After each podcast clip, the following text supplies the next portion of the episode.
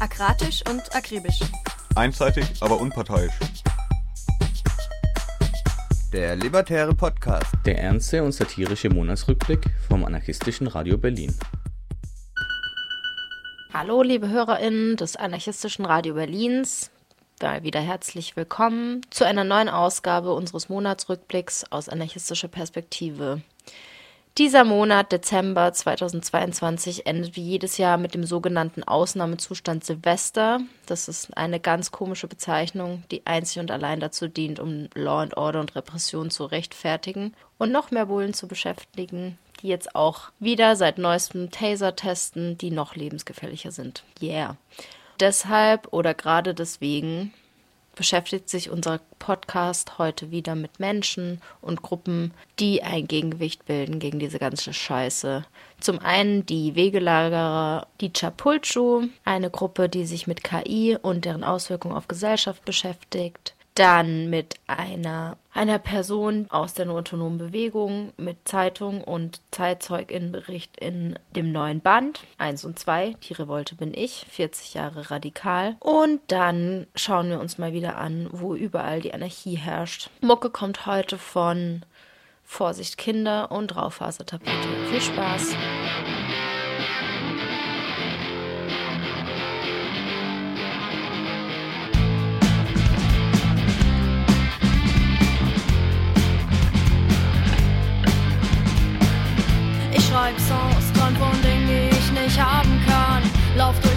Knochengarten, wo mein Traum begraben lag. Und ich denk daran, wie es einmal war. Mir fehlt die Hoffnung, doch ich bleibe stark.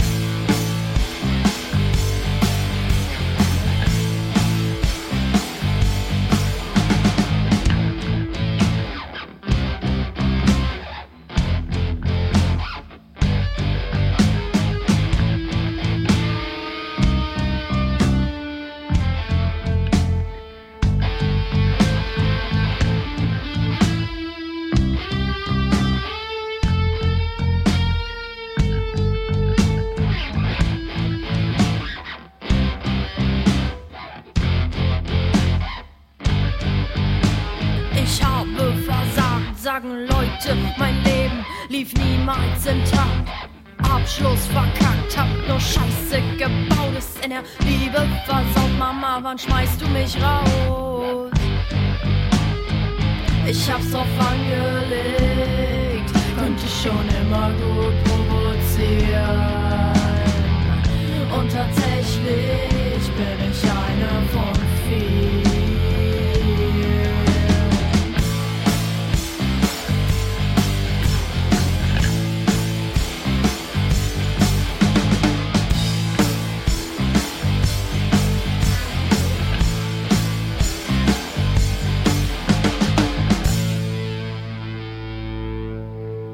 ChatGPT, Corona-Warn-App oder das KI-Kunstprogramm Midjourney. Künstliche Intelligenz und die Diskussion darüber sind auf allen Ebenen der Gesellschaft angekommen. Computer können uns viel Arbeit abnehmen, aber was machen diese Technologien mit der Gesellschaft? Wir haben mit dem linksradikalen Kollektiv Chapulchu über den aktuellen KI-Hype gesprochen. Alle Texte von Chapulchu findet ihr unter chapulchu.blackblocks.org. Chapulchu schreibt sich C-A-P-U-L-C-U. Bevor wir inhaltlich einsteigen, kannst du die Gruppe vielleicht ganz kurz vorstellen, wer seid ihr, was macht ihr, seit wann gibt es euch und äh, euch gibt es ja jetzt auch schon zehn Jahre oder so. Was war damals der Grund für eure Gründung?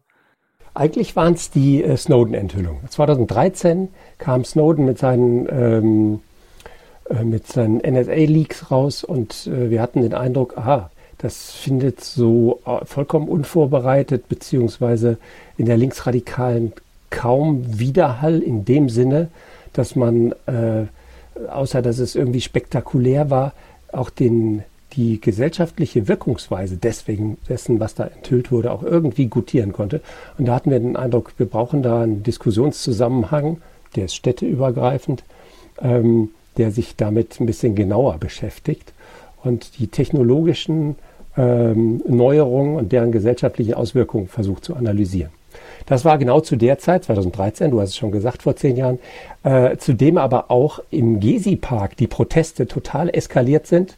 Erdogan damals ähm, die Protestierenden an, als Chapulchus, das waren Wegelagerer, Nichtsnutze und so beschimpft hat. Und die Protestbewegung ähm, das dann eigentlich zu ihrem eigenen Markenzeichen gemacht hat. Wir nennen uns ab jetzt alle Chapulchus und das bitte weltweit. Und in dieser Solidaritätsbewegung hatten wir uns gegründet und haben gesagt, naja, warum denn nicht Chapulchu? Äh, dann haben wir allein über diesen Namen immer eine Erinnerung an die, äh, an die Proteste, die sich ja dann nach kurzer Zeit schon nicht mehr nur um den Gezi-Park treten, sondern eine, eine, heftige Regierungskrise für Erdogan und äh, seine rechte Politik darstellten. Ihr habt jetzt in den letzten zehn Jahren verschiedene Broschüren rausgebracht. Ich glaube insgesamt sechs Stück, wenn ich jetzt richtig gezählt habe. Wie findet ihr eure Themen? Wie entscheidet ihr euch, worüber ihr eine Broschüre macht? Das ist äh, also hochgradig selbst gewählt. Also Dinge, die uns unter den Nägeln brennen, werden in einer nicht gerade roter Faden und nicht systematisch die verschiedenen gesellschaftlichen Bereiche abarbeitend äh, dann nacheinander behandelt, sondern eigentlich das, was uns gerade umtreibt. Natürlich ist das nicht äh, insofern frei gewählt, weil wir sind ja leider nicht diejenigen, äh, die die Taktzahl bei der technologischen Entwicklung, die wir sehr kritisch sehen, vorgeben, sondern wir sind insofern natürlich reaktiv, als dass wir auf neue Entwicklungen äh, Bezug nehmen. Und so ist dann auch die, die neueste Broschüre, äh, die sich ein bisschen genauer mit den Auswirkungen künstlicher, sogenannter künstlicher Intelligenz auseinandersetzt, die ist natürlich ganz stark getriggert durch das, durch den Hype, den es gerade gibt um die KI. Vielleicht kommen wir da später nochmal genauer zu, was, was diesen Hype ausmacht. Aber ähm, insofern sind wir nicht vollkommen frei, wie wir die Themen wählen. Aber wir haben auch kein, äh, kein festes Konzept. Also wenn wir uns äh, mit, mit Bitcoins äh, auseinandersetzen, Kryptowährungen oder so, dann hat das meistens einen äh, aktuellen politischen Aufhänger. Aber es folgt nicht einer konsequenten Logik, dass wir dann mit dem Punkt eine ganz neue ökonomische Entwicklung sehen äh, und das dann auf jeden Fall zu dem Meilenstein technologischer Entwicklung deklarieren. Das ist nicht so. Du hast jetzt eure letzte Broschüre, eure letzten Texte schon angesprochen und den Hype um die sogenannte künstliche Intelligenz. Ihr kommt ja zu dem Schluss, dass man diese Technologie guten Gewissens eigentlich nicht benutzen kann. Wie kommt ihr denn zu dem Ergebnis? Kannst du eure Kritik vielleicht kurz zusammenfassen für die Personen, die eure spannenden Texte noch nicht gelesen haben? Ja, und ich schicke direkt voraus, dass, glaube ich, die Nichtnutzung dieser Technologie so ziemlich nichts bringt, sondern eigentlich ein aktives Angreifen, ein äh, gegen, politisches Gegensteuern gegen diese Technologie halten wir für dringend notwendig. Und ich mache es mal ganz, ganz kurz und dann erkläre ich ein bisschen, warum das unsere Kernaussagen sind. Also es sind drei Punkte, die wir versuchen ein bisschen genauer zu beleuchten. Erstens, diese neue Form der künstlichen Intelligenz ist ökologisch absolut unverantwortlich. Das betrifft Energie, aber auch Hardware-Ressourcen. Hm, zweitens, es gibt durch diese neue Technologie eine enorme Machtkonzentration und damit eine, eine gesellschaftliche Machtverschiebung von unten nach oben und gleichzeitig auch eine drastische Verstärkung von, von gesellschaftlicher Ungleichheit. Und drittens, und das ist vielleicht ein bisschen komplexer zu analysieren anhand von ChatGPT und sozialen Medien, es gibt eine rechtslastige Hegemonieverstärkung in den öffentlichen Diskursräumen. Ich werde auf alle drei Sachen jetzt mal kurz eingehen, aber das ist so ein bisschen, wenn man jetzt nicht weiterhört, soll man zumindest diese drei Sachen mitnehmen, warum wir große Probleme in dieser, ähm, nicht nur in dem Hype, sondern in dieser enorm ähm, ressourcenaufwendigen äh, Weiterentwicklung künst, sogenannter künstlicher Intelligenz sehen. Also, die ökologische Unverantwortlichkeit, vielleicht das als allererstes.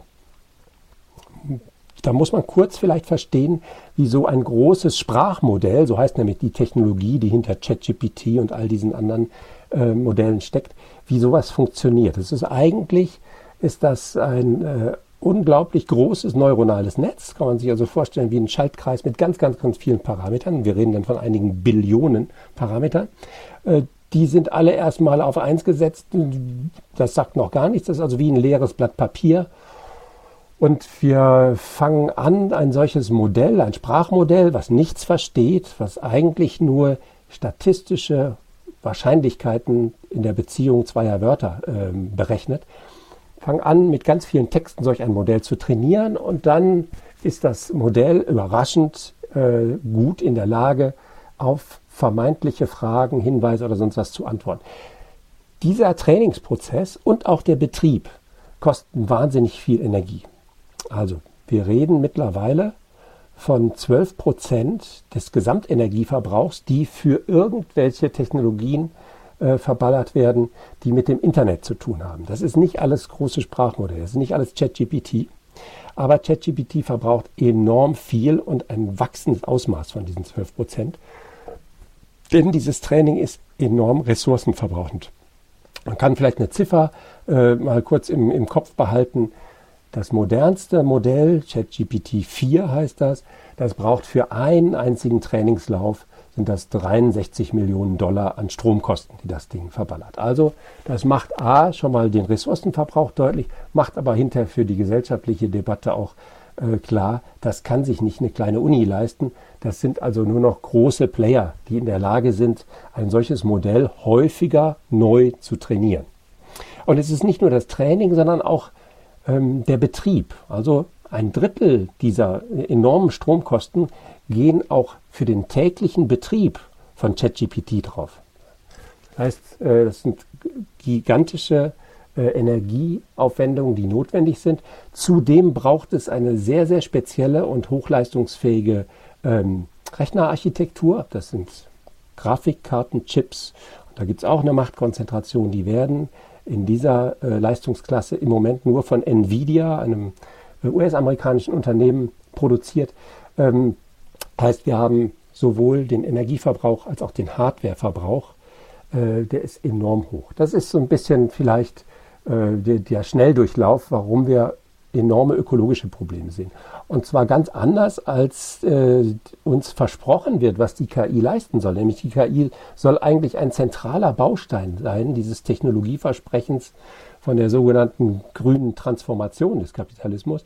Das heißt, die KI soll eigentlich viele ökologische Probleme lösen helfen, unter dem Versprechen, dass das eigentlich nur eine, äh, eine Optimierungsaufgabe sei, wie man gesellschaftliche Abläufe äh, besser regeln könne und damit Ressourcen sparen kann. Realität sieht gerade total anders aus. Enormer zusätzlicher Ressourcenverbrauch. Okay, das wäre vielleicht ein paar Anmerkungen zu diesem ersten Punkt. Die zweite ist die gesellschaftliche Machtumverteilung.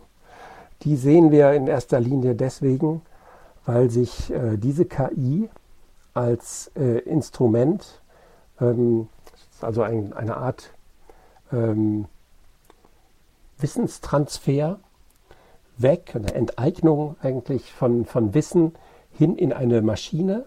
Und diese Maschine akkumuliert Wissen und dequalifiziert damit sozusagen auch ihre Quellen, ihre menschlichen Quellen und ähm, sorgt dafür, dass dort ein, ein Wissen in einer Datenbank, in einem Sprachmodell ähm, gespeichert wird und dieses äh, Wissen ist äh, damit, und es ist eigentlich ein Nichtwissen, ich habe vorhin gesagt, es sind eigentlich nur stochastische, statistische ähm, Wahrscheinlichkeitsberechnungen zwischen Wörtern. Und trotzdem erscheint es in dem, wie ChatGPT mit uns umgeht, als Sprachassistent, als äh, Schriftassistent, als bildgebender Assistent, erscheint es so, als würde es äh, Dinge verstehen. Dieses vermeintliche Wissen, was dort akkumuliert wird, bedeutet eine enorme Konzentration. Und das hat was ein bisschen damit zu tun, dass je größer ein solches Modell, desto leistungsfähiger. Es sind ganz, ganz wenige große Player Im Moment ist es äh, der erfolgreichste, das nennt sich OpenAI. Das ist eine Firma, die eng verbandelt ist mit Microsoft. Google und äh, der Betrieb Meta arbeiten an einem eigenen Modell. Ähm, sind wenige große Anbieter, die in der Lage sind, eine solche Infrastruktur zu trainieren und aufrechtzuerhalten, zu betreiben. Das heißt, all das, was in Zukunft gekoppelt werden wird, das sind nicht nur Suchmaschinen, sondern ganz viele vermeintliche persönliche Assistenten, die alle mit solchen Sprachmodellen gekoppelt sein werden. Da steckt also eine enorme Konzentration von, von Macht hin.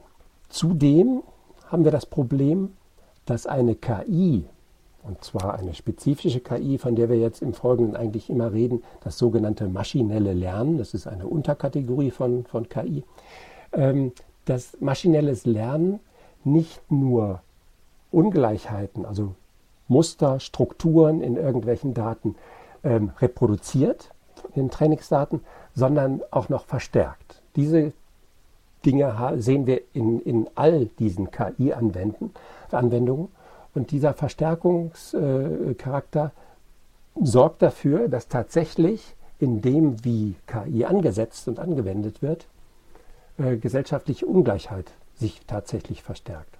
Also die Entscheidung, wer bekommt einen Job, die Entscheidung der Zuteilung von äh, Sozialhilfe, all das, was in Zukunft und in einigen Ländern schon jetzt über KI geregelt werden soll, hat sich erwiesen als ein Ungleichheitsverstärker. Das heißt, da sehen wir eine massive äh, Problematik drin, die eigentlich von emanzipatorisch denkenden Menschen äh, nicht unterstützt werden könnte.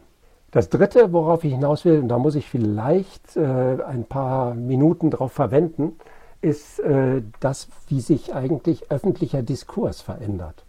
Nämlich, wir stellen einmal fest, es, es gibt eine Art Hegemonieverstärkung. Das Wissen, das vermeintliche Wissen, also äh, Erkenntnisse, die ähm, Mehrheitswissen repräsentieren aus den Trainingsdaten, werden auch noch verstärkt und werden im Output von solchen äh, großen Sprachmodellen in die sozialen Netze zum Beispiel gespült. In den sozialen Netzen sehen wir aber eine enorme Verzerrung, eine eher rechtslastige Verzerrung. Diese sozialen Netze gelten so ein bisschen als, als äh, Verstärker, als Multiplier äh, dessen, was über ähm, an, an synthetischen äh, Output von den ähm, großen Sprachmodellen kommt, ChatGPT zum Beispiel.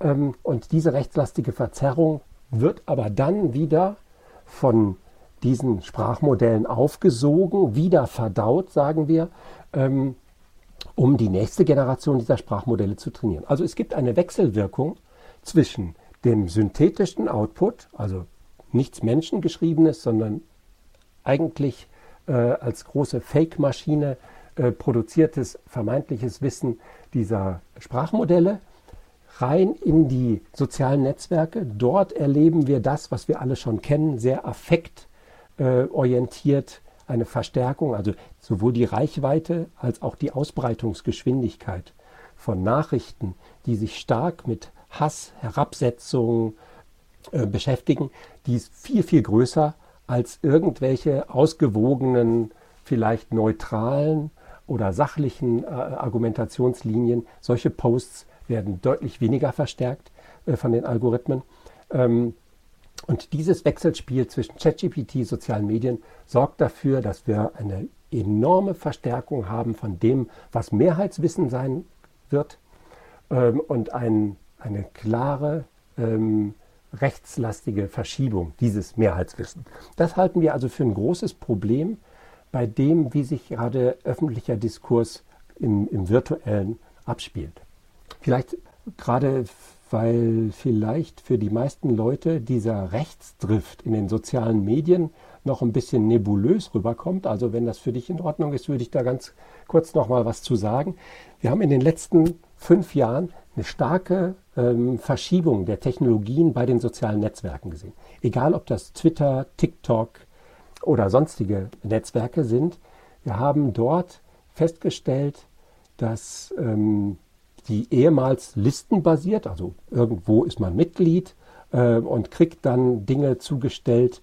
Ähm, das war vielleicht doch so der, der Ansatz von StudiVZ oder ganz, ganz alten Netzen. Das ist eher so listenbasiert. gab, wurde dann stärker transformiert zu einer äh, Technologie, die sich netzwerkbasiert nannte. Also diejenigen unter uns in den sozialen Netzen, die viele Leute kennen, die haben auch einen, einen starken Sprachverstärker und können also entlang dieser sozialen Netze ähm, können die ähm, Nachrichten verbreiten. Und die neueste Stufe der Entwicklung ist, und da hat TikTok ganz maßgeblich zu beigetragen, ist eine rein algorithmische Verteilung von solchen Posts. Da interessiert es eigentlich nicht mehr, wer kennt wen.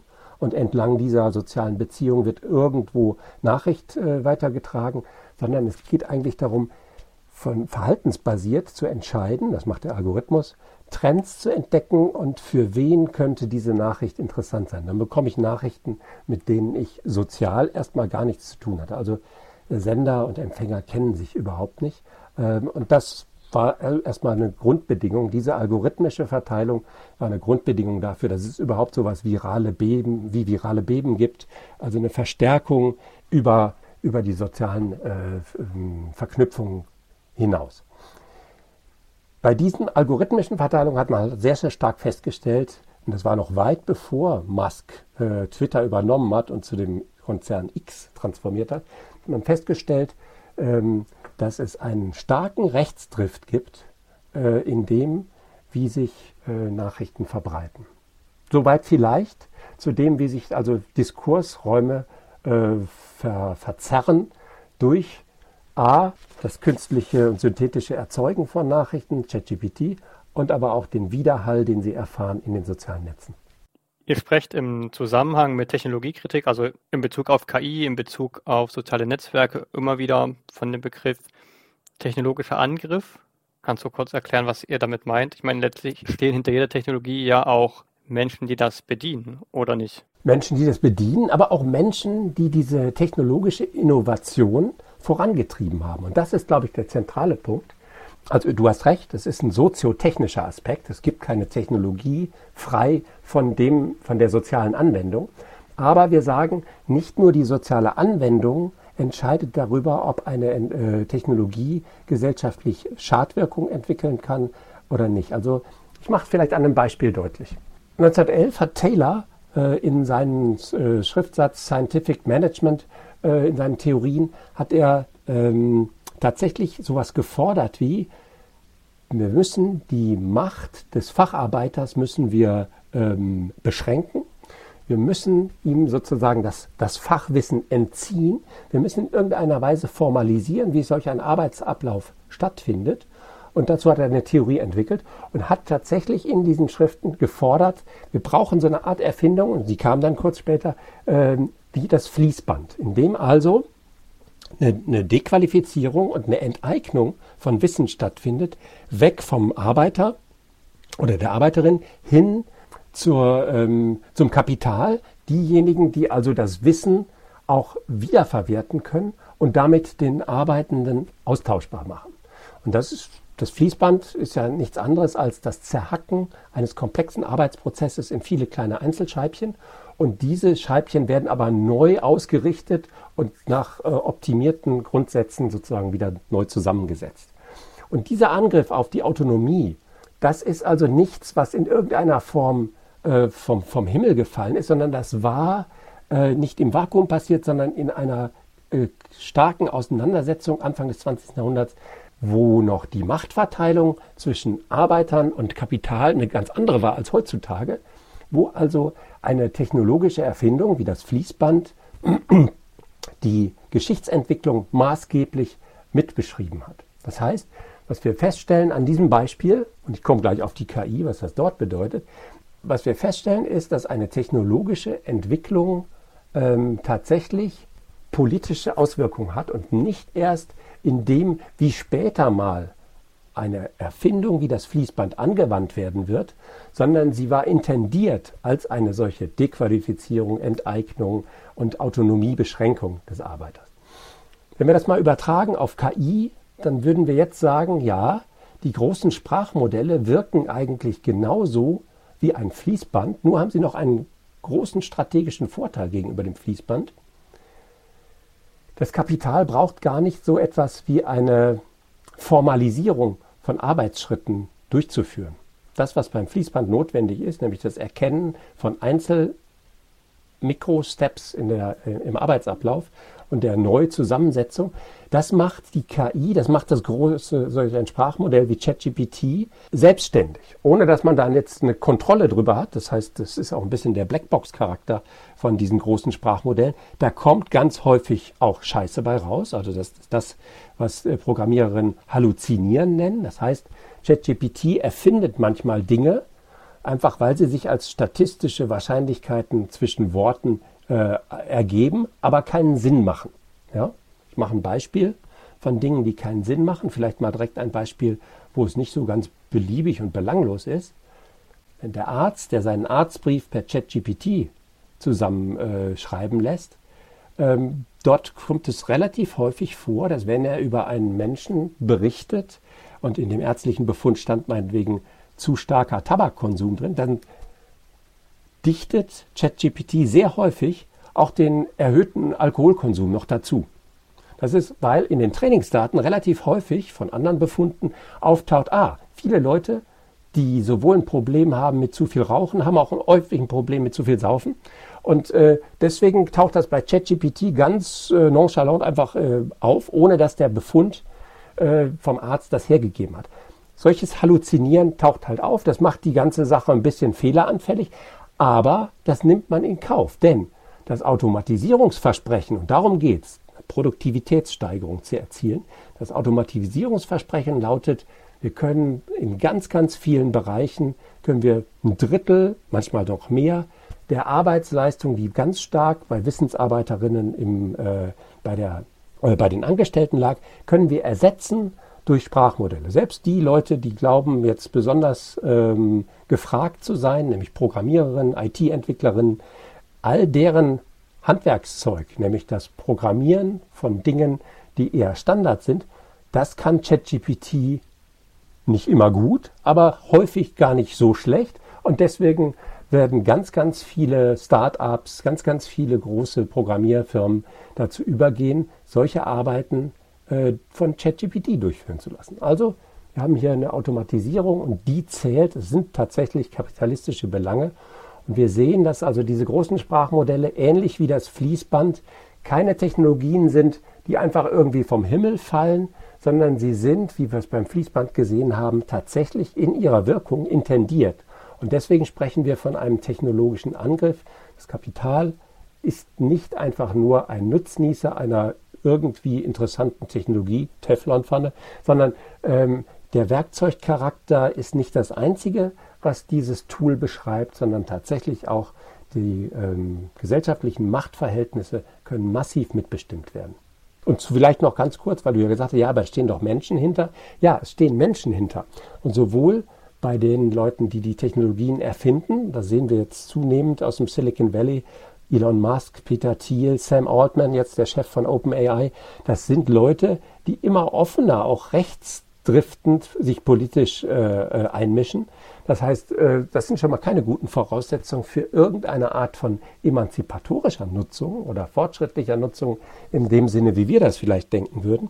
Und der Anwendungscharakter, muss man leider sagen, dass der sogenannte Zeitgeist, äh, also uns als kritische Anwenderinnen, ähm, ein klein wenig überrumpelt und das Erkennen von sozialen Veränderungen durch Technologien meistens deutlich hinterherhinkt, hinter der technologischen Innovation. Und da kommt es ganz oft zu diesem Effekt, dass da Leute, die eigentlich vielleicht was blockieren wollen würden, weil sie jetzt erkennen, äh, was das mit Gesellschaft macht, die laufen hinter dem Zug her. Insofern ähm, ist, glaube ich, die Aufmerksamkeit der NutzerInnen nicht der Schlüssel zu dem, wie sich Technologien in Gesellschaft transformieren. Ich habe gerade auch das Gefühl, hinter dem Zug herzulaufen. Ich wünsche mir gerade ein paar schnellere Beine, vielleicht als Möglichkeit, auch sich gegen diesen technologischen Angriff zu wehren. Welche Möglichkeiten siehst du denn oder seht ihr dagegen was zu tun? Naja, mit dem Letztgesagten, das klingt ja schon sehr düster, äh, muss man aber deutlich sagen, es gehört auf jeden Fall erstmal eine gehörige Portion Skepsis dazu. Also dieses blinde Technologieversprechen, was wir in ganz, ganz vielen äh, Situationen immer wieder äh, von Regierungsseite ähm, und auch von Entwicklung derjenigen, die maßgeblich technologische Innovation vorantreiben, verspro versprochen bekommen, ähm, das kritisch zu hinterfragen und auch, auch historisch mal zu beleuchten, wann solch ein Technologieversprechen denn überhaupt mal eingelöst wurde. Nämlich, wenn wir das mal auf der ökologischen Seite sehen, was der Green New Deal aktuell verspricht, also mit einer Effizienzrevolution. Wir verbrauchen einfach viel weniger Energie dadurch, dass wir äh, Energieformen und auch ähm, Geräte nutzen, die deutlich weniger verbrauchend sind. Das hat sich seit der Erfindung der Dampfmaschine noch nie tatsächlich realisiert. Diese, dieses Effizienzversprechen hat eigentlich immer dazu geführt, und jetzt benutze ich mal einen Begriff, äh, der, der in der Ökologiebewegung wahrscheinlich sehr bekannt ist, der sogenannte Rebound-Effekt. Ich stelle fest, es gibt durch eine technologische Innovation die Möglichkeit, ähm, deutlich energiesparender einen Prozess umzusetzen. Jetzt führt aber dieses, diese Attraktivität, dass das viel energiesparender funktioniert, führt aber dazu, dass es deutlich häufiger angewandt wird. Und der Rebound-Effekt Effekt besteht darin, dass also relativ ressourcensparender gewirtschaftet wird, aber absolut, in absoluten Zahlen, äh, wird das wieder aufgefangen durch die deutliche Mehrnutzung. Ja? Also ähm, wir können das beim bei, bei der äh, Internettechnologie können wir das sehr, sehr gut beobachten. Eigentlich werden Rechner, auch äh, Datencenter und sowas, werden eigentlich immer ressourcensparender, dadurch, dass es aber eine Vielzahl von zusätzlichen neuen Datencentern äh, gibt, neuen, ähm, immer mehr Computer produziert werden, ähm, wird dieser äh, Spareffekt total äh, aufgewogen und wir landen eigentlich in, einer, in einem dem, was versprochen wird, in dem Gegenteil, dass immer mehr äh, verbraucht wird. Also die grüne Transformation ist, äh, kann man relativ schnell als Lügenerzählung entlarven. Aber dabei dürfte man natürlich nicht stehen bleiben. Also nur Aufklärungsarbeit bringt es nicht. Ich glaube, wir kommen über die oder wir kommen um die Überwindung des Kapitalismus nicht drum herum. Egal, ob er grün angestrichen ist oder nicht. Ähm, alles andere wäre aufgehübschte Augenwischerei. Das heißt, mal im Konkreten für uns als Anwenderinnen gesprochen, nur Signal als WhatsApp zu nutzen, das bringt sicherlich überhaupt nichts. Eine komplette Tech-Verweigerung ist aber auch leider nahezu bedeutungslos, weil die Anzahl derer, die sich das überhaupt erlauben können, sich ganz vieler Kommunikationstechnologien oder zu verweigern, die ist verschwindend gering. Und ähm, diejenigen, die technologische Entwicklung ähm, betreiben und auch relativ gut beschreiben können, die haben schon recht früh gesagt, okay, da wird es eine, eine Menge von Leuten geben, die ist aber eigentlich vom Maß Null für uns in der weiteren Entwicklung. Die wird also immer weiter abnehmen. Die werden sich solchen Sachen verweigern. Und diese Verweigerer werden aber gesellschaftlich so weit isoliert, weil sie eigentlich in den Aushandlungsprozessen auch nicht mehr auftauchen, dass sie zu vernachlässigen sind. Also, was wir feststellen ist, die individualistische Verweigerung bringt nichts. Kollektive Verweigerung, ja, kann durchaus was bringen. Also es wäre ein deutliches Zeichen, wenn es eine Art Massenabwanderung von X, ehemals Twitter, hin zu Mastodon oder so gäbe. Das wäre ein Zeichen von Konsumenten, von politischem Konsumentenverhalten, aber es ist auch nur ein Zeichen. Also meine Prognose ist, wir kommen nicht drum herum, den äh, wie auch immer angestrichenen Kapitalismus zu überwinden. Alles andere ist, glaube ich, ein bisschen eine, eine falsche Macht den Nutzerinnen zuzuschreiben, die sie tatsächlich nicht haben. Jetzt gibt es künstliche oder sogenannte künstliche Intelligenz.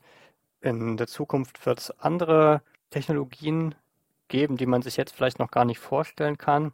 Wie kann denn ein emanzipatorischer Umgang mit neuen Technologien generell aussehen? Oder wenn man jetzt mal sich vorstellt, wir würden in der befreiten Gesellschaft leben, welche Technologien würde man da brauchen und wie würden die äh, genutzt werden? Wie würde man damit umgehen?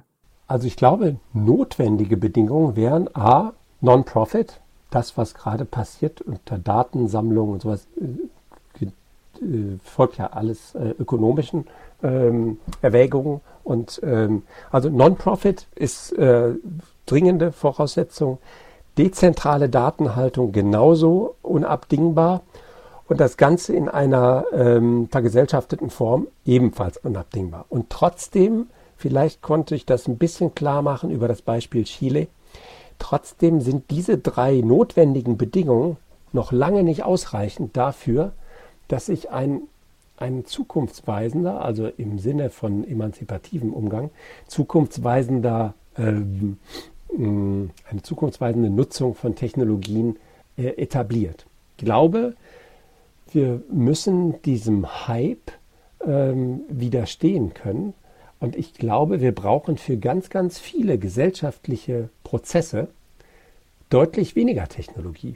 Das klingt jetzt ein bisschen, das soll nicht wie zurück auf die, äh, keine primitivistische Ader haben, aber wenn wir sehen, wie sich äh, Sozialverhalten verändert über die Nutzung äh, sozialer Medien, wenn, wenn wir sehen, wie sich Diskurse äh, verzerren und deutlich mehr Herabsetzung, Hassrede und so weiter auftauchen in der Nutzung sozialer Medien, dann ist es ja durchaus sinnvoll, sich zu fragen, lassen sich nicht über ein deutliches Maß weniger Technologie, also der, der nicht Screen vermittelte Dialog, hat tatsächlich deutliche Vorzüge über den, gegenüber demjenigen, der in irgendeiner Form virtualisiert und Technologie vermittelt ist.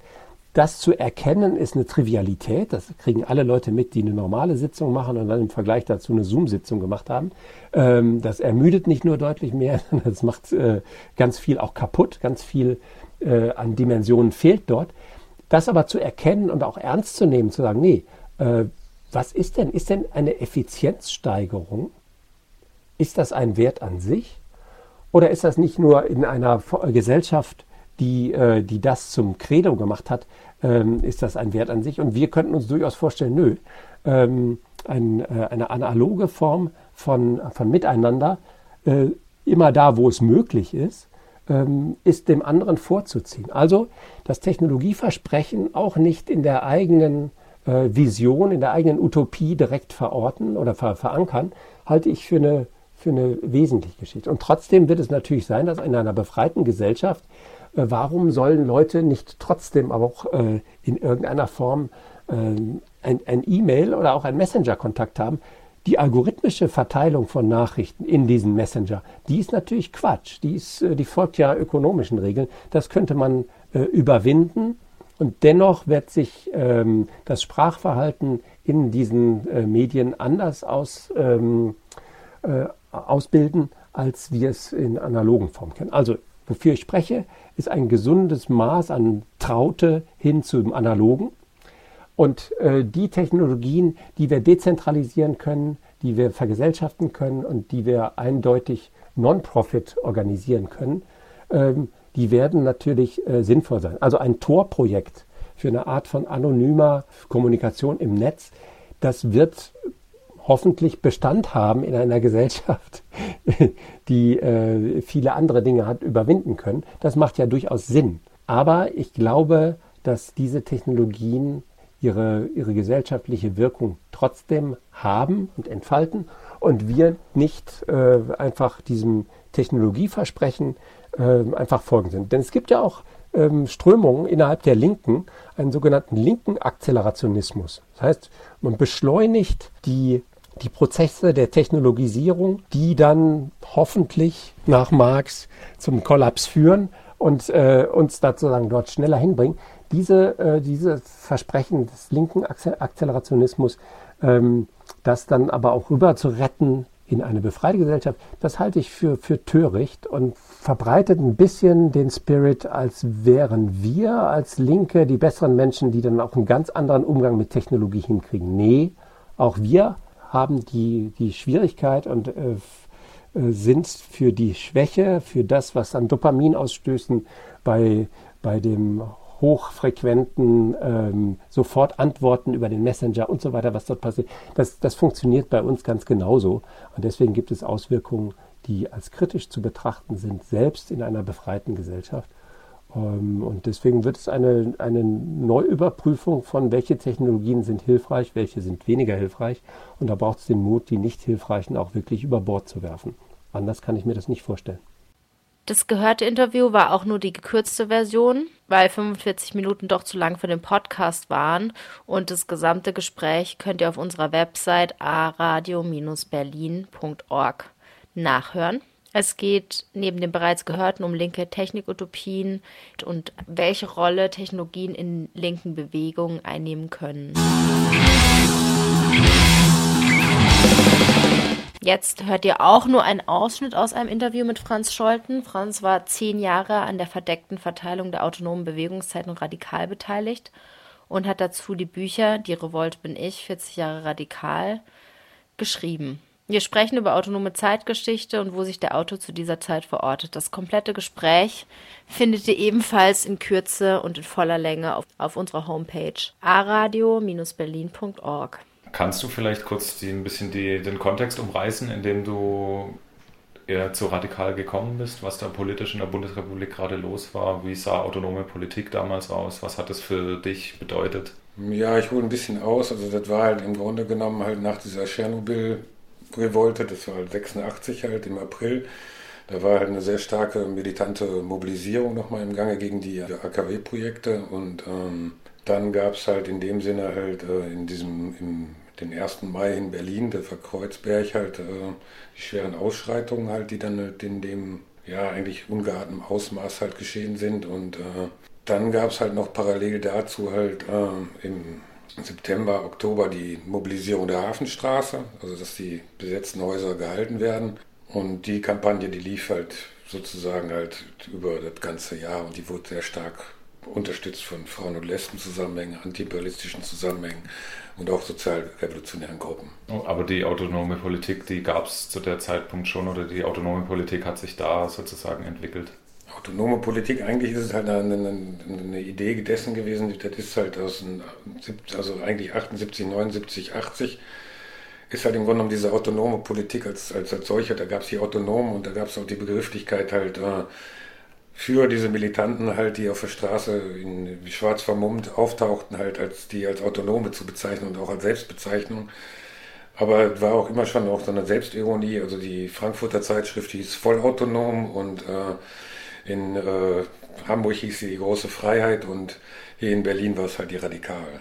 Das waren aber alles äh, Zeitungen, halt, die sich in dem Sinne mit militanter autonomer Politik auseinandergesetzt haben. Und weil die so eine Bewegung ja dann halt auch einen Höhepunkt hat, also splittet sie sich irgendwann auf und dann gibt es halt äh, ja eher halt also die, die Gründung von autonomen Antifas oder autonomen Frauengruppen oder autonomen Friedensgruppen oder also die Berliner haben sich ein bisschen darüber lustig gemacht, halt, weil der Autonome dies und das, weil die Wessis halt mussten überall Autonomen drauf vorhängen, aber eigentlich waren die Autonomen schon also da war das vorbei. Also das hatte nicht mehr den Ausstrahlungskraft, sondern man hat sich definiert über die Politik, die man machte und die war dann halt auch oder eine, Flüchtlingspolitik, die zu unterstützen oder Antirassismusgruppen oder Antifa oder eben auch ja einfach halt im Grunde gegen Arbeitsausbeutung halt von bestimmten Arten von Arbeitgebern und die halt dann im Grunde zu benennen. Das ist eine andere Auseinandersetzung gewesen. Das Autonome gab es da eigentlich in dem Sinne nicht mehr.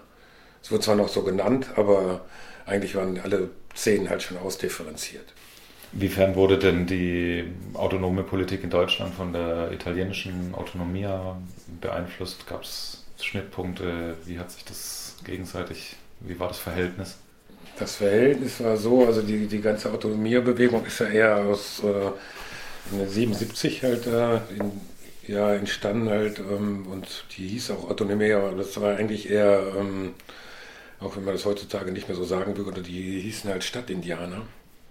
Und von dem ausgehend haben die sich halt auch äh, Radios halt äh, aufgebaut und von dem haben sie dann auch in, in Unistädten, also in Bologna, gab es eine starke Bewegung halt und das ist dann halt im Grunde genommen ausgeartet, halt, dass sie halt auch, was auch auf der letzten Radikal sozusagen rauskommt, halt, wo halt auf Demonstrationen geschossen worden ist auf Polizisten, und danach ist halt die Autonomie halt kriminalisiert worden und da sind 4000 Leute in, in den Knast gekommen. Das hatte natürlich eine Auswirkung oder eine Ausstrahlung, war aber in dem Sinne eigentlich eher in der Sponti-Zeit und die Autonomen haben sich dann halt in dem Rahmen eigentlich eher über dieses, ja, diese Abgrenzung von den Alternativen, äh, also sozusagen für diesen wir wollen halt eine neue ökologische Gesellschaft aufbauen, haben die gesagt, wir sollen mal mit einer neuen Gesellschaft, wenn die eh alles kaputt ist.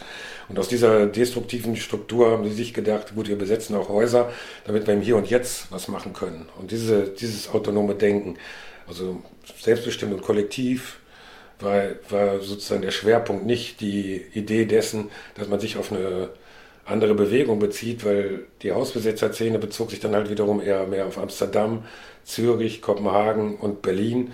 Und in dem Sinne war halt, äh, weil diese Räumungen halt dann auch stattfanden, gab es auch internationale Solidaritätsaktionen dazu. Und äh, ja, bundesweit gab es auch, wenn Räumungen geschahen, in den lokalen Szenen halt auch Solidaritätsbekundungen. Aber der Bezug war eigentlich eher auf, die, auf den Autonomen halt, äh, die in, sozusagen in, ja, auf dem Staatsgebiet dieser Bundesrepublik halt sich entwickelten, weil mit denen konntest du ja auch sprechen und die Besuche waren dann halt im Grunde genommen eher so, klar fuhr man nach Amsterdam oder mal nach Kopenhagen, nach Zürich, aber vor Ort musste man die Politik machen.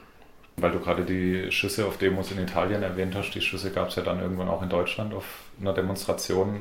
Gab es da einen direkten Zusammenhang? Ja, das ist im Grunde genommen aus dem erwachsen halt, weil man auch so eine Art von Ohnmacht gegenüber der Polizei empfindet, aber diese Ohnmacht ist halt, also die resultiert aus dem heraus, dass sie natürlich halt, halt auf, auf, mit Repression reagieren, aber die Frage war dann, gerade bei der Startbahn, ob du dann mit Schusswaffen, ja, mit Schusswaffen das Verhältnis veränderst. Das hat sich dann nicht bewahrheitet und ist ja auch dann so gekommen, dass dann sehr schnell die Leute halt auch festgenommen worden sind. Also die Radikalisierung war nicht vorhanden, sondern eher wie in Italien, da gab es wirklich sehr viele, die sich radikalisiert haben, war es das eher das Ende der Bewegung. Und das war sehr, sehr ruhig. Also die, es gab keine Solidarität mehr mit den Autonomen, weil äh, man konnte ja auch nicht sagen, halt, ähm, mit Leuten auf eine Demo zu gehen, wenn sie tatsächlich mal schießen sollten. Also wie sollte es damit umgehen? Also das ist äh, ja eher so eine, ja, man, so ein luftleerer Raum. Vor allen Dingen muss man dann auch noch bedenken, dass dann am 2.11. fielen die Schüsse. Und am 31.10. war die große Demo zur Durchsetzung der Hafenstraße. Magst du die Jahreszahl nochmal kurz sagen? 2.11.87 und 31.10.87 war die große Hafenstraßendemo. Da waren dann halt, äh, ja, man kann schon sagen, halt 2000 Leute mit Helm. Und die Durchsetzung dieser Demonstration, die war schon, ja, man hat nicht gedacht, dass man die durchsetzen könnte. Und dann hat man die durchgesetzt. Und sicherlich war das vielleicht auch ein Motor, warum gesagt worden ist, am 2.11. wir schießen jetzt zurück. Und es wurde sogar tatsächlich begrüßt, halt irgendwie an der Haftstraße äh, transparent rausgehangen, 2 zu 0 in gewisser Hinsicht halt irgendwie ist es natürlich eine große Fresse zu haben, halt das eine und das andere ist aber auch äh, zu reflektieren, ob das halt wirklich der nächstfolgende Schritt ist in der revolutionären Organisierung, wirklich Polizisten zu erschießen oder ob man sich halt eher ja, wie so ein Projekt wie die Hafenstraße halt dann widmet, was dann auch äh, sozusagen unabhängig davon ist, wäre heute vielleicht nicht mehr vorstellbar, aber dass dann halt im Grunde genommen diese Besonnenheit, ja, der Hamburger Bürgerschaft, egal wie man das jetzt drehen wollte, halt nicht eskalierend gewirkt hat, sondern gesagt haben, gut, die Barrikadentage haben begonnen und das war auch im Grunde genommen klar, dass die, also die Barrikaden waren schon Barrikaden, die waren schon sehr amtlich, also mit großen Metallträgern und auch Autos und man hat auch Gräben ausgegraben für Benzin, also wenn man hart auf hart kommt und es gab auch Scharmützel an, an einigen Barrikaden halt immer wieder. Und dann haben sie ein Verhandlungsangebot ausgedrückt und gesagt, gut, wenn er die Barrikaden abbaut, dann kriegt er eine Legalisierung und das war dann am 16.11., soweit ich das überblicke. In dem Sinne, wenn man sich, sich so eine Atmosphäre von einem erschossenen Polizisten am 2.11.87 vorstellt und am 17.11. hast du auf einmal die Hafenstraße durchgesetzt, was von Spektrum im Grunde genommen nicht großartig unterschiedlich ist, ist das der letzte große Erfolg von der autonomen Organisierung und danach beginnt im Grunde genommen was Neues. Also sich nämlich halt auseinanderzusetzen halt mit Antifa, also Republikanern, viel stärker auf den, auf den Trapez gekommen halt so und dann halt auch diese Auseinandersetzung mit Flüchtlingen und dann halt auch äh, die Wiedervereinigung halt in dem Sinne, dass das dann halt äh, sozusagen auf einmal ein neues Deutschland wurde. Und jetzt hast du so ein bisschen die ähm die Umstände geschildert und das war dann aber auch die Zeit, in der du bei der Radikal gelandet bist. Bin ich da jetzt richtig verortet? Ja, ja, ich bin halt irgendwie äh, im, ja, wegen dieses Anquatschen ging natürlich erst nur darum, dass man halt die Radikal verteilt. Mhm. Weil man ja so, sonst, also man muss die ja im Grunde genommen bundesweit verteilen. Dafür braucht man ja Ansprechpersonen und diese Ansprechpersonen müssen ja sozusagen die Möglichkeit haben, auch die verteilen zu können. Weil du kannst ja nicht jemandem sagen, immer bist gerade dabei, wie sieht's aus? Verteilst du dir, also dieses Vertrauen muss ja klar sein, dass, äh, dass das nicht Misstrauen hegt, dass auf einmal einer ankommt mit einer Radikal, also da heraus wirst du halt schon, also die Leute wissen schon, mit wem man zu tun hat, so. Und mhm. darauf wirst du auch ausgewählt, so. Und in dem Rahmen ist es dann so gewesen, dass man dann halt ähm, radikal hat eben verteilt und dann haben wir also auch eine Gruppe, den Auftrag bekommen, Gruppen aufzubauen. Und dann haben wir auch eine Gruppe aufgebaut und dann war der nächste Auftrag halt eine Postadresse halt äh, klar zu machen in Amsterdam und dann haben wir halt die Postadresse klar gemacht. Und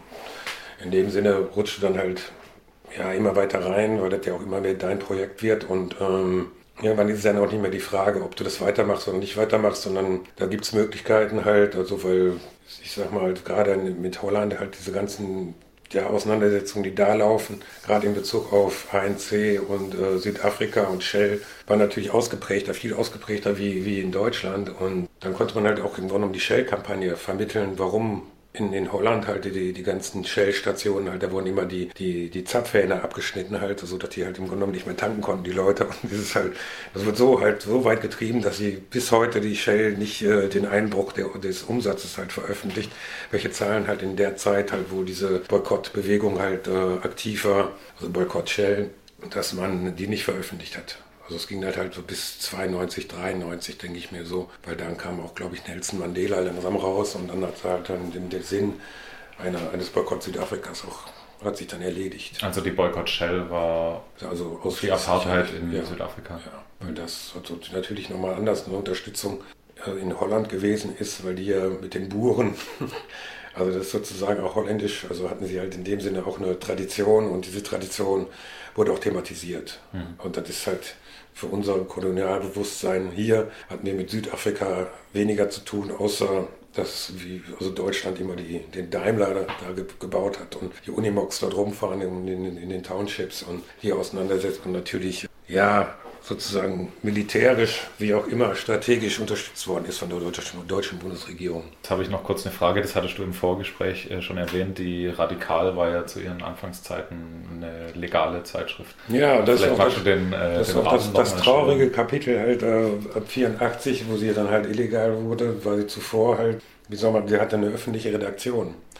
Also man konnte auch halt, äh, sogar wurden öffentliche Plenas eingeleitet, also zum Beginn der autonomen Szene oder der autonomen Organisierung gab es ein Plenum, da waren 60 Leute. Und 60 Leute haben sich sozusagen den Kopf darüber gemacht, wie man halt in dem Rahmen den, der, der Berliner Szene in dem Sinne vermittelt, was jetzt für sie halt wichtig ist. Und diese Resonanz ist natürlich sehr groß. Und dann daraus äh, erwuchs dann halt auch die Idee, dass man halt den Zusatz, der zuerst bei der Radikal drauf stand, West, Sozialistische Zeitung für West-Berlin, das wird dann gestrichen und dann war das halt im Grunde genommen die Zeitung, also mit jemals, jemals neuen Motti, Mottos für Abenteuer und Freiheit oder für die Freizeitgesellschaft oder für also wie auch immer wurde halt in dem Sinne jeden Monat oder jede Woche halt ein neuer Slogan überlegt, halt, wie halt so eine Zeitung halt benannt worden ist. Und die Resonanz war halt im, im Grunde genommen da. Und die Leute haben sich dann halt auch damit auseinandergesetzt, halt äh, ja, Leserbriefe zu schreiben oder eben direkt auf dem Plenum aufzuschlagen. Und das wurde dann halt im Grunde genommen nach 84 äh, hat sich das erübrigt. Und dann haben wir aber, so wo ich dann auch mit eingestiegen bin, 87 war uns klar, Du musst ja erreichbar sein. Also du willst auch erreichbar sein. Und Für du willst, Resonanz. Ja, und du willst halt auch im Grunde genommen Abos. Also die, die Leute sollen ja, also die bezahlen ja dafür und dann haben sie, geben sie die Adresse ab und eine Auslandsadresse ist die einzige sichere Adresse, wo die deutsche Polizei keinen Zugriff hat.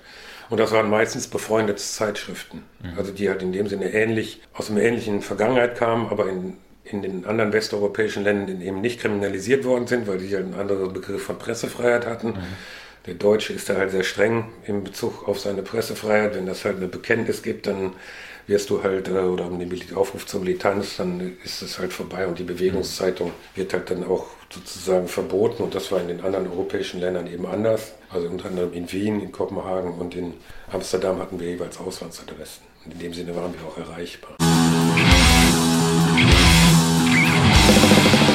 Um mehr über Franz zu erfahren, ihn zu kontaktieren oder am besten zu einer Lesung einzuladen in euren Läden, schaut doch am besten auf der Homepage der HerausgeberInnen Kollektiv Edition Assemblage vorbei und kontaktiert ihn dort. Der Fall ist Du erledigt. bist hier nicht der Captain. Das ist hier keiner. Hier herrscht Anarchie. Hallo und herzlich willkommen zur letzten Ausgabe von Wo herrscht Anarchie 2023. Wobei, faktisch erscheint sie ja erst im Januar 2024. Wie dem auch sei, von solchen Datumsfragen lässt sich die Anarchie bekanntlich nicht abschrecken. Ob die Dinge geregelt sind oder nicht, es ist keineswegs so, als ob das die Anarchie nun groß anficht. Wir wenden uns der Website mittelhessen.de zu, die die Stadt Wetzlar unter die Lupe nimmt. Genauer gesagt, das Geschehen am Friedrich-Ebert-Platz. Und nein, das wird jetzt kein Witz darüber, warum uns die SPD im Ersten Weltkrieg mit ihrer sogenannten Vaterlandsverteidigung verraten hat, obwohl das natürlich weiter stimmt. Nein, es geht darum, dass die Ampeln dort modernisiert werden sollen und sie dafür ausgeschaltet wurden. Die Website kommentiert das so. Im Grunde ist das nichts anderes als ein Verkehrsversuch mit der Frage, was macht der Verkehr, wenn wir an einer Kreuzung einfach mal die Ampel wegnehmen? Die Antwort? Er fließt. Einfach so. Und weiter? Der Straßenverkehr rollte an beiden Kreuzungen flüssig. Flüssiger als mit Ampel jedenfalls. Was also lernen wir aus dem Experiment? Offenbar braucht es nicht überall strenge Regeln, damit Straßenverkehr funktioniert. Wir würden dann noch einen Schritt weitergehen und es scheint die Webseite auch. Schließlich heißt es im Artikel weiter, mit Reim inklusive. Ein Stück Anarchie schadet nie, wäre ein tolles neues Motto für die städtische Straßenverkehrsbehörde. Hm, tatsächlich wäre das ein tolles neues Motto für die gesamte Gesellschaft. Wir bleiben beim Thema Auto oder noch konkreter im Auto, denn sächsische.de bringt unter dem Titel Ich bin für Randale, ich bin für Anarchie. ein Interview mit Iris Berben über ihren neuen Film 791 Kilometer. Tja, das ist schon ein heftiger Einstieg für einen Film, in dem fünf Personen mit einem Taxi von München nach Hamburg fahren müssen. Warum? Na klar, weil die Bahn ausgefallen ist. Eine der Fragen lautet, Im Film verkörpern die fünf Insassen verschiedene Gesellschaftsmilieus und geraten dementsprechend schnell in Streit über Politik, Klima, Lebensentwürfe. Die Botschaft lautet trotzdem, es gibt mehr, was uns verbindet, als uns trennt. Eine ziemliche Utopie, oder? Iris Berben antwortet darauf, Ja. Aber Kunst kann doch ein Transportmittel für utopische Gedanken sein. Dennoch haben Sie natürlich recht. Wir leben in einer Welt, in der man sehr wenig und wenn, sehr laut kommuniziert. Apropos Kommunikation. Später geht es in dem Artikel auch viel um ungewollte körperliche Kommunikation, wozu Berben auch ein klares Statement abliefert. Ich bin in den 60ern groß geworden, als die Emanzipation so richtig Fahrt aufnahm. Wir haben Miniröcke angezogen und gesagt, das heißt nicht, dass wir zu eurer Verfügung stehen. Das ist unsere Freiheit. Wenn einer mich anfasste, habe ich direkt reagiert. Nimm mal die Hand weg, noch suche ich mir die Kerle selbst aus. Mich hat das nicht verunsichert, es hat mich nicht zum Opfer gemacht. Sächsische.de hakt dazu nach Ist das eine Entscheidung, ob man ein Opfer ist oder nicht? und die Antwort lautet, Ich wehre mich dagegen, dass man als Frau per se immer das Opfer sein soll. Das kann nicht sein, dafür haben wir viel zu viel gekämpft. Indeed. Genau dafür gibt es Flinterkampfsport, um Mackern gar nicht erst das Gefühl zu geben, sie seien in einer Position der Stärke. Wir haben noch ein weiteres Interview mit einer Person aus der Schauspielzunft gefunden. Die BZ aus Berlin spricht mit Schauspieler und Regisseur Max Hopp. Dieser ist dabei, die Opera Buff Die Banditen von Jack Offenbach als Schauspiel zu inszenieren. Doch warum eigentlich, will die BZ wissen. Barry Kosky hat die Tradition für konzertante Opern zu Weihnachten eingeführt. Wir haben Kostüme, eine gewisse Bühnensituation und nur zwei Wochen Probezeit. Offenbach kommt hier als freudiger anarchistischer Wurf auf die Bühne. Die BZ ist offenbar ganz verblüfft über diese Antwort, fragt sie doch später. Neigen Sie auch zum zivilen Ungehorsam? Max Hopp legt nach. Nein, ich nicht. Manchmal wünschte ich mir, dass ich mehr Anarchie in mir hätte. Auf der Bühne habe ich sie. Als Privatmensch ist mein Charakter so nicht ausgelegt. Wenn es um Gerechtigkeit geht, kann ich aber aufstehen. Nun, lieber Max Hopp, bloß nicht den Kopf hängen lassen. Wann das Virus der Anarchie einen wirklich trifft, ist keine Frage des Alters. Und tatsächlich ist das Aufstehen, wenn es um Fragen der Gerechtigkeit geht, doch für die meisten der erste Schritt zur gelebten Anarchie.